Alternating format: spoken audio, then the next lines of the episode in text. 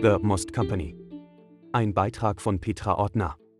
Sie stammen aus Südtirol, der Steiermark, Oberösterreich, Niederösterreich und Wien und spielen seit 2016 zusammen. Elemente aus Rock, Funk, Reggae und Ska verbinden sich mit teils traditionellen Melodien aus Österreich. Die mundunartigen Texte sollen in erster Linie unterhalten, aber auch zum Nachdenken anregen. Im Herbst 2023 wird ihr erstes Album erwartet. Wie lief 2022 für euch? Philipp, eigentlich wieder ganz gut, wir haben elf oder zwölf Mal gespielt. Nicht immer in großer Besetzung. Einmal auf der Velostage auf der Wiener Donauinsel, dann im 12. Bezirk in einem Lokal, da war nur Klaus mit der Trompete dabei. Die anderen beiden Bläser haben wir aus platztechnischen Gründen weggelassen. Tom und ich haben zum Beispiel gemeinsam auf einer Hütte auf der Rax gespielt und auch sonst war es letztes Jahr cool. Wir haben Tom, unseren neuen Sänger, gecastet. Mit Jury und allem. Weil unser anderer Sänger nun bei seiner Lebensgefährtin in der Schweiz lebt. Tom hat gleich zwei Singles eingesungen fürs Album, das im Herbst 2023 erscheinen soll. Davor war es eine Weile sehr zart. Wofür habt ihr die zarte Zeit genutzt? Klaus, wir haben unsere Fanbase ausgebaut. Weil alle zu Hause waren und viele Leute viel Zeit in Social-Media-Kanälen verbrachten. Also beschlossen wir, Sessions zu machen, bei denen wir unsere Songs quasi neu aufgenommen haben. Ganz unplugged, jeder hat sich bei sich daheim eingeklinkt in diese Online-Sessions und seinen Part neu überarbeitet. Das Ganze wurde dann zusammengefügt und online gestellt. Damit die Fans auch etwas anzusehen hatten und dass sie auch merkten, Hey, da tut sich ja was, die gibt es eh noch. Wir waren präsent und es war eigentlich ein großes Ding, das wir da hatten. Philipp, da wurden vier oder fünf Songs neu überarbeitet, es war cool. Und natürlich haben wir die Zeit auch für neue Titel nutzen können. Hat sich dadurch die Arbeitsweise beim Songwriting verändert? Philipp, nicht wirklich. Das macht meistens sowieso jeder allein, zu Hause, im stillen Kämmerchen. Erst danach kommen wir zusammen, um die Ideen auszuarbeiten. Diesmal haben wir unsere Ideen digital hin und her geschickt und jeder hat seinen Senf dazugegeben, das hat sich aber weniger bewährt. Wenn ihr das Publikum im Jahr 2019 mit dem 2023 vergleicht, sind die Leute nach der Zwangspause nun enthusiastischer, zurückhaltender oder seht ihr da keinen Unterschied? Klaus, also das erste Konzert, wo wir wieder eine große Bühne hatten, das war echt der Wahnsinn. Wir sind mit einer zweiten Band aufgetreten und die Veranstalter haben aus einer Aula in eine riesige Turnhalle wechseln müssen, weil der Andrang so groß war. Statt den ursprünglich geplanten 300 bis 500 Besuchern war das dann ein Event mit über 1500 Leuten. Mega! Philipp, auch die Stimmung war mega. Statt wie üblich um halb zehn kamen die Leute schon viel früher und kurz vor acht sind sie schon vor der Bühne gestanden. Das ist schon geil. Da hast du echt gemerkt, jetzt dürfen endlich wieder alle raus und können Gas geben. Es wurde nur Bier und kein Schnaps ausgeschenkt, aber trotzdem sind sie herumgekugelt.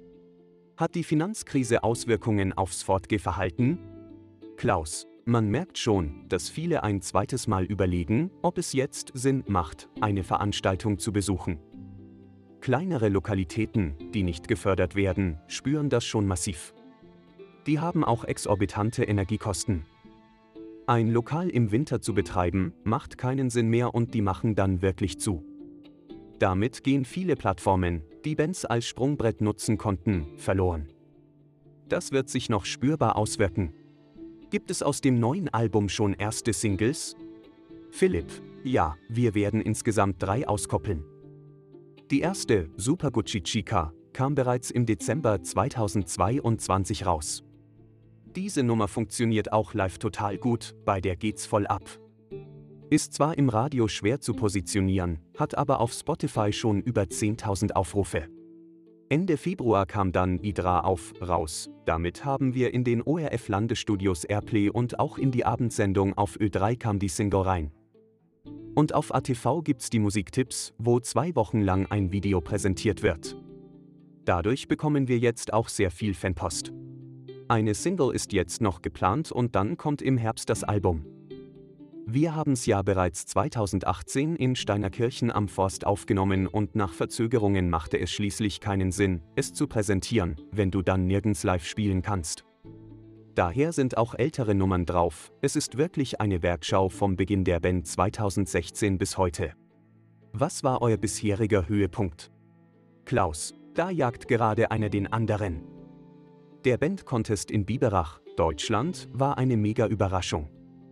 Da gab's den Volksmusik Grand Prix. Wir dachten uns, wir machen da jetzt einfach mit und schauen, was passiert. Das war in einem Konzertsaal mit richtig breiten Sesseln, in die man sich reinknotzen kann. Mit Galerie. Ein richtig cooler Saal, aber halt gar nicht passend für eine Partysache, wo man tanzt oder so. Ab der dritten Nummer sind aber schon alle gestanden und waren voll dabei. Auch der Jury hat so gut gefallen, dass wir den Bewerb gewinnen durften. Das war echt ein großes Highlight. Dann ging's weiter mit einem Auftritt auf der Donauinsel. Dort ist die Challenge, dass du quasi Laufkundschaft hast. Fernsehauftritte hatten wir auch einige, auch im ZDF.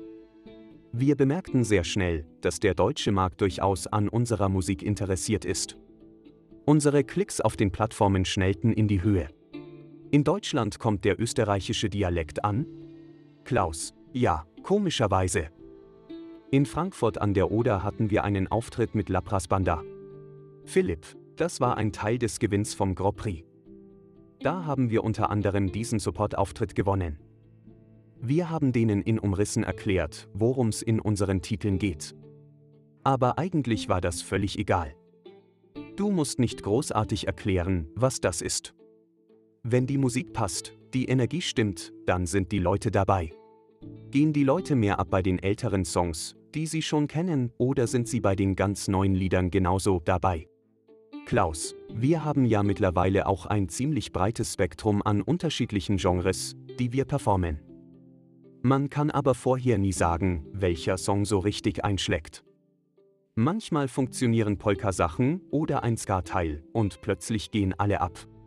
Du weißt nicht wieso.